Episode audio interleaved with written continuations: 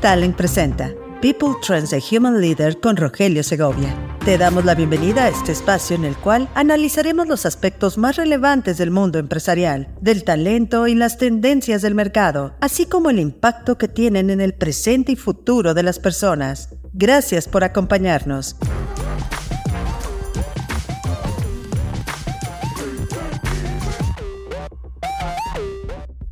Bienvenidos a People Trends, un espacio que explora los aspectos más relevantes del talento y del trabajo. Hoy es martes 17 de octubre y yo soy Rogelio Segovia.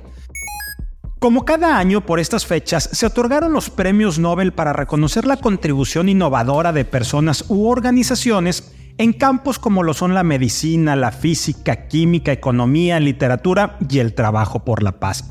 Veamos quiénes ganaron en la edición 2023 de este año porque uno de ellos, el de economía, tiene un tremendo impacto en la forma en que entendemos dos cosas. La flexibilidad laboral por una parte, pero principalmente la falta de equidad de género. Pero antes de pasar a eso, ¿cómo se eligen a los ganadores?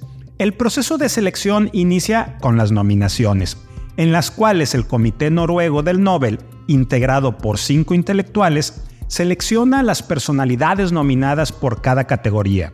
Dicho comité es elegido por el Parlamento de Noruega. Este año, de acuerdo con el Comité Noruego del Nobel, tuvieron el segundo mayor número de candidatos de la historia con 351 competidores, cifra cercana a los 376 nominados en 2016. Y ahora sí, veamos quiénes son los ganadores de este año. El premio de medicina primero fue por a Kathleen Carico y Drew Wiseman por sus descubrimientos que llevaron al desarrollo de vacunas eficaces contra el COVID-19. El de física lo compartieron Pierre Agostini, Frank Krauss y Anne L. Hullier por técnicas que iluminan el reino subatómico de los electrones. El de química, por su parte, fue para Mongi Bagendi Luis Bruce Alexei Ekimov por el descubrimiento y desarrollo de puntos cuánticos, nanopartículas tan pequeñas que su tamaño determina sus propiedades. El de literatura fue para el novelista, poeta y dramaturgo noruego John Foss por sus obras innovadoras y su prosa que dan voz a lo indecible. El de la paz, por su parte, fue otorgado a Nars Mohammadi la activista de derechos humanos más destacada de Irán y reclusa en la famosa prisión de Evin del país por su lucha contra la opresión de las mujeres en Irán y su lucha para promover los derechos humanos y la libertad para todos. Y finalmente, y al que me quiero referir especialmente, el Premio Nobel de Economía 2023 lo ganó Claudia Goldin gracias a sus estudios sobre la aportación de las mujeres en el mercado del trabajo la también profesora de la Universidad de Harvard es la tercera mujer galardonada en esta categoría después de Elinor Ostrom y Esther Duflo, pero es la primera en hacerlo de manera individual. Ahorita vamos a ir platicando por qué este tema del Premio Nobel de Economía es tan relevante, dejémoslo tantito ahí en pausa y en la memoria. Finalmente, para cerrar este punto, los ganadores recibirán 11 millones de coronas suecas que equivalen más o menos a 986 mil dólares. Además, son reconocidos con un diploma, una medalla y un documento que detalla el monto del premio.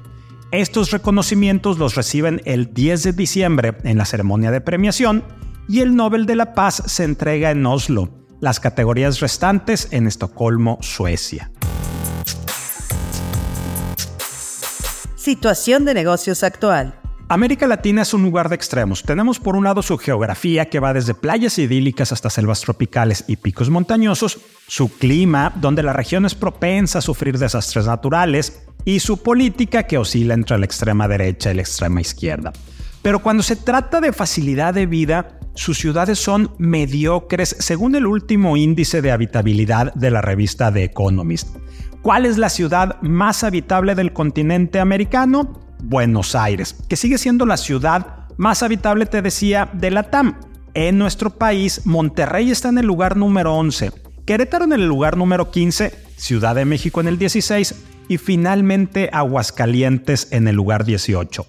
El artículo del diario semanal destaca que las ciudades latinoamericanas enfrentan desafíos en el ranking de habitabilidad en comparación con otras regiones como Asia, a pesar de mejoras que sí han habido en áreas como atención médica y educación, el desempeño de las ciudades latinoamericanas ha disminuido, pero desde antes de la pandemia. Se señala que la región aún lucha contra la desigualdad y la pobreza y que el cambio climático presenta un desafío adicional. Se enfatiza también que para mejorar su posición en el ranking, los países latinoamericanos deben abordar estos problemas y aprovechar oportunidades económicas como la demanda de minerales para la transición a energías verdes y la captación de inversión extranjera que por temas de nearshoring están teniendo. Pero aquí viene la pregunta importante.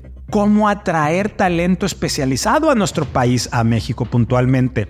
Si la facilidad de vida de nuestras ciudades, la habitabilidad, de acuerdo con la revista The Economist, es mediocre? Economía. El Fondo Monetario Internacional ha revisado al alza sus previsiones para el cierre de 2023 en América Latina.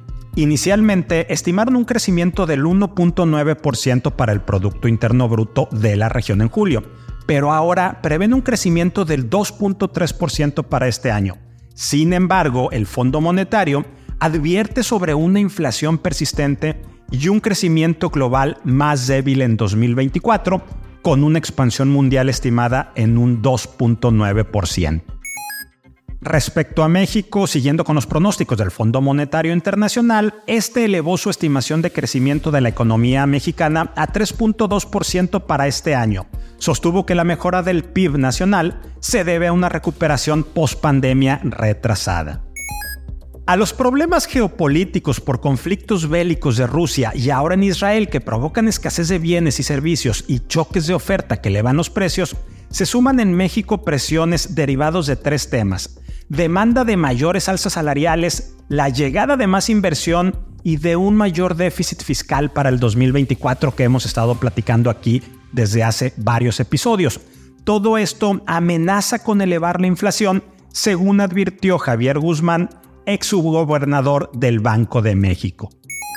En el mismo sentido, Jonathan Heath, subgobernador del Banco de México, señaló que este Banco Central podría comenzar a recortar su tasa de interés, actualmente en 11.25%, hasta mediados del siguiente año, es decir, 2024, que esto es mucho más tarde de lo que prevén los analistas, ya que la fortaleza de la economía mexicana ha complicado la lucha contra la inflación a través de la política monetaria.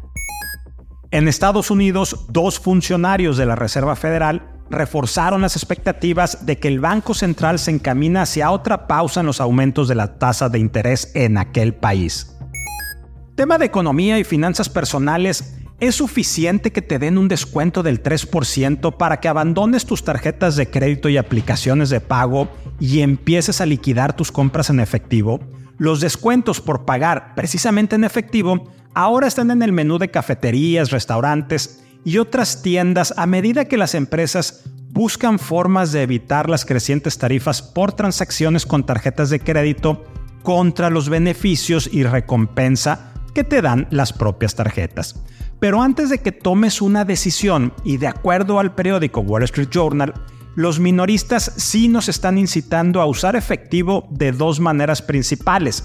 Algunos imponen recargos si deseas pagar con tarjeta de crédito y otros te dan un descuento por pronto pago. Pero es posible que esas ofertas no sean tan buenas como parecen. Ahora escuchemos a Ángel Más, director de estudios económicos de Grupo Único y creador de contenido de LinkedIn, con su reporte semanal de la economía de México y el mundo. En temas de economía y finanzas destaco que en su último comunicado de prensa del 28 de septiembre de 2023, Banco de México expresó su decisión de mantener sin cambio la tasa de interés de referencia en 11.25%. Además, una vez más postergó alcanzar la meta de inflación del 3% entre el segundo y tercer trimestre de 2025. En su respectiva minuta de la sesión, algunos de sus miembros adoptaron un enfoque cauteloso, diciendo que los recortes de tasa no deberían de ser prematuros o más rápido de lo necesario, y que las directrices deberían enfatizar que se mantendría una postura restrictiva por un periodo más prolongado de lo previsto anteriormente. Al respecto, el Fondo Monetario Internacional recién anunció que un recrudecimiento en el conflicto geopolítico en Medio Oriente podría provocar un repunte en la inflación. De igual manera, manifestó que las expectativas de un crecimiento económico más sólido para 2023 y 2024 podrían ejercer cierta resistencia para que la inflación se ajuste a la baja conforme a lo previsto. En el entorno local, cabe recordar que se aproxima la temporada de frío y que durante octubre y noviembre se revierten en México los subsidios a las tarifas eléctricas, aspecto que puede incidir a la alza de la inflación. Incluso, la más reciente encuesta de expectativas económicas definitiva en Amex de fecha de 5 de octubre de 2023 refiere que la mitad de los analistas proyectó que la inflación general para el cierre del presente año se ubicaría en 4.70%, sin cambio respecto a la publicación previa y que coincide con la última estimación de Banco de México. No obstante, este 4.7% se encuentra por encima del último dato de inflación de 4.45% anunciado por INEGI para el cierre de septiembre de 2023. Dicho de otra manera, pareciera que la inflación actual de 4.45% ya tocó piso ante una meta del 3% y quizá estaremos viendo un repunte al alza hacia el cierre del presente año. Talento. Las empresas y los trabajadores siguen intentando encontrar la combinación precisa de trabajo presencial, híbrido y remoto más de tres años después de iniciada la pandemia. Con la tasa de desempleo rondando su nivel más bajo en medio siglo en los Estados Unidos, el ajustado mercado laboral significa que los patrones realizan una delicada danza con los empleados sobre la cantidad óptima de flexibilidad para trabajar desde casa. El número de puestos vacantes disponibles superó a los solicitantes de empleo desempleados por 3.3 millones en agosto, según reportó el Departamento del Trabajo de aquel país. De acuerdo al Wall Street Journal, las oficinas en 10 ciudades importantes de Estados Unidos estaban ocupadas en promedio alrededor del 50% a finales del pasado mes de septiembre. Y ojo con este último dato, porque lo voy a retomar en el siguiente segmento de cultura, donde vamos a hablar también del Nobel de Economía que platicamos al principio. Pero bueno, eh, siguiendo en este tema, los patrones están presionando para que los trabajadores vayan a la oficina con mayor frecuencia y muchos están intensificando la vigilancia de la asistencia a la oficina. Las empresas temen que la productividad y la cultura empresarial se vean afectadas cuando los trabajadores están dispersos, pero con este tema de que la demanda de puestos de trabajo es mucho mayor que la oferta disponible de, talento, resulta, pero muy significativo, lo que están haciendo empresas como Boston Consulting Group. Ellos están adoptando su enfoque de trabajo, permitiendo a los empleados trabajar desde ubicaciones de su elección, incluso alquilando espacios de oficina en WeWork y empresas similares para facilitar la colaboración. De hecho, Brian Goss, el director de operaciones para Norteamérica de Boston Consulting Group, fue totalmente claro al mencionar lo siguiente ninguno de nosotros ha descubierto la combinación correcta de trabajo híbrido. Por lo cual, continúa el señor Gross, concluimos que pasar algo de tiempo juntos es realmente importante, pero la gente encontró flexibilidad durante la pandemia y quiere mantenerla. Seguiremos hablando de este tema. Cultura. Ahora sí retomemos el tema que he estado mencionando desde el principio de este episodio del martes 17 de octubre y vamos a hablar de la señora Golding, Premio Nobel de Economía, quien describe el rol de la mujer en el último siglo como uno de los mayores avances en la sociedad y la economía. Y ha estudiado la señora Golding cómo se han reducido las brechas de género en el trabajo y por qué persisten algunas con menor salario, menor participación en la fuerza laboral y una menor proporción de quienes alcanzan la cima de las profesiones. De acuerdo a la profesora Golding, la brecha de género se reduciría considerablemente y podría desaparecer por completo si las empresas no tuvieran un incentivo para recompensar desproporcionadamente a las personas que trabajan mucho más horas, esto es, los hombres. La también profesora de Harvard menciona que el presentismo del hombre ha empeorado la brecha salarial con la mujer La solución a la brecha de género, asegura Golding, radica en desincentivar la tendencia a trabajar de manera desproporcionada y, ojo, en la implementación de horarios flexibles que otorguen a los empleados un mayor control sobre el cuándo y el dónde llevar a cabo de sus labores. Sobre esto también platico, escribo en mi columna del día de hoy conectando los puntos del periódico El Financiero, que te invito a que la leas, pero por lo pronto escuchemos acerca de este, de este tema, la acertada opinión como siempre de Cinia Padilla, directora de Cultura Institucional y líder del proyecto estratégico de diversidad e inclusión del TEC de Monterrey. Adelante, Cinia. Es un granito en la historia que Claudia Golding, profesora de la Universidad de Harvard, sea la tercera mujer en ganar el Premio Nobel de Economía.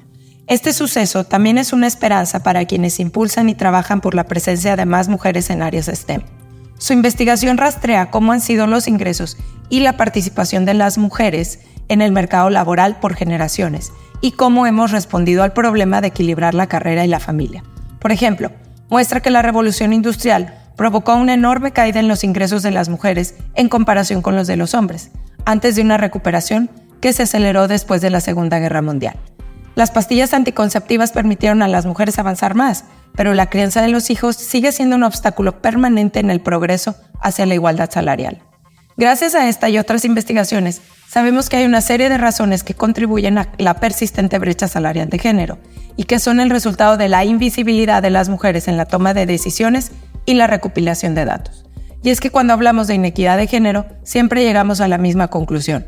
Es un problema histórico, complejo, fuertemente arraigado en nuestra sociedad y además estructural.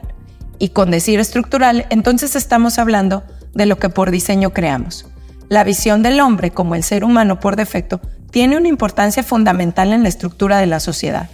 En su libro La mujer invisible, Caroline Criado menciona lo sorprendente que es el grado en el que el enfoque masculino está impregnado en nuestro pensamiento, a menos que se indique lo contrario. Pero puede parecer menos cuando nos damos cuenta que también está arraigado en lo más básico de la sociedad, como nuestro lenguaje. Lo importante de hacer consciente la inequidad salarial es que, tanto hombres como mujeres pierden. Como refiere Claudia Golding, los hombres renuncian a pasar tiempo con sus familias y las mujeres a menudo renuncian a su carrera. La invitación es a seguir abogando por un cambio en la forma en que se recopilan datos, se toman decisiones y se diseñan programas y políticas para lograr una mayor igualdad de género, desde nuestros gobiernos, las organizaciones y las familias. Que no se nos escape. Según datos del INEGI de enero a agosto del 2023, los trabajadores subordinados y remunerados rebasaron los 40 millones y se detectó un descenso en quienes ganan un salario mínimo o menos respecto al igual lapso del 2019. El rango de ingresos de más de un salario mínimo hasta dos salarios mínimos fue el que más creció. De enero a agosto de este año, los mexicanos retiraron 36% más de recursos de sus afores que cuando se registró la crisis sanitaria. El monto retirado este año es 126.3% mayor que el registrado en el mismo lapso del 2019 previo a la pandemia. Y en dos noticias locales de Nuevo León, subió en un 43% el número de sindicalizados y el incremento a esta tasa de empleos dentro de la formalidad es por el tema del nearshoring y la reforma laboral principalmente, y te cuento que en los últimos cinco años el número de trabajadores sindicalizados en Nuevo León aumentó 43%, como comentábamos, muy por arriba del 18% que ha sido a nivel nacional. Esto lo reveló el estudio de la situación actual del sindicalismo en México, realizado por la Universidad Autónoma de Nuevo León. Después de que durante dos meses seguidos el aumento anual al salario diario base de cotización en el estado de Nuevo León se mantuvo en un 10.1% en términos nominales, en septiembre subió 11.3%, esto de acuerdo con datos del Instituto Mexicano del Seguro Social. El salario diario base de cotización del estado de Nuevo León fue en septiembre el cuarto más alto en el país, tras el que registró la Ciudad de México con 670.3 pesos Campeche 599.5 y Baja California que fue de 587.1. Aquí en la entidad se ubicó en 584.30 pesos. De aprobarse el dictamen para reducir la jornada laboral en México, las empresas tendrían que elevar su plantilla entre 13 y 15%, según advirtió un estudio de la consultora AON. El ajuste tendrá un crecimiento en la nómina de 12.5% en promedio nacional. Estas posibilidades de reforma pueden ser tres básicamente. Que por cada cinco días laborales haya dos de descanso, que la jornada diurna máxima sea de 40 horas o alguna de estas dos de forma gradual en varios años, pero mejor escuchemos a Yeshua Gómez, líder de litigio laboral para México de EY, quien nos explica con mucho mayor detalle los alcances de esta reforma laboral.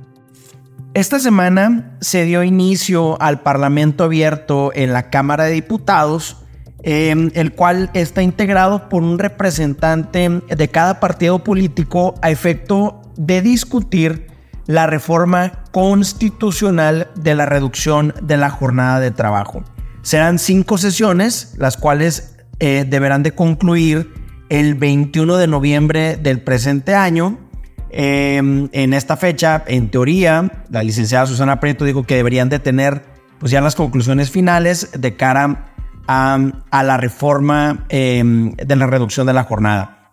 Em, el presidente de la Junta de Coordinación Política de la JOCOPO Em, dijo que, a su dicho, todos los partidos políticos ven con buena cara esta reforma, sin embargo, pues habrá que ver el tema del presupuesto, ¿no?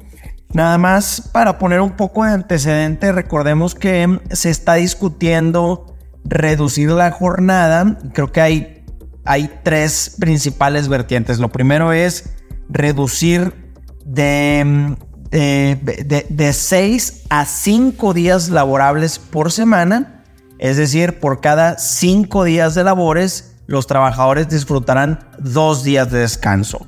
La segunda vertiente es em, que en la jornada máxima, en lugar de ser 48 horas, serán 40 horas. Ojo, eh, estas dos em, eh, estos dos supuestos de, iniciativa de reforma constitucional tienen alcances diferentes. Hay que, hay que tomar en consideración esto. Y por último, también se discute la posibilidad de un tema de que eh, sea gradual, es decir, año con año exista alguna reducción de algún tipo eh, y podemos ir perfilando esto que esté totalmente implementado en algunos años. Recordemos que eh, para esta reforma, toda vez que es constitucional, deberá de contar con una mayoría calificada, es decir, que mm, se apruebe por al menos dos terceras partes del Congreso. Por último, hay un viejo adagio en la política que dice que si no quieres que pase algo, nombres a un grupo de trabajo, es decir, al Parlamento abierto. Vamos a esperar a ver qué sucede. Gracias por acompañarnos en el episodio de este martes 17 de octubre de People Trends. En poco menos de 30 minutos ya estamos informados de los temas más relevantes del talento y del trabajo y su impacto en el presente y futuro de las personas. Soy Rogelio Segovia, nos escuchamos la siguiente semana.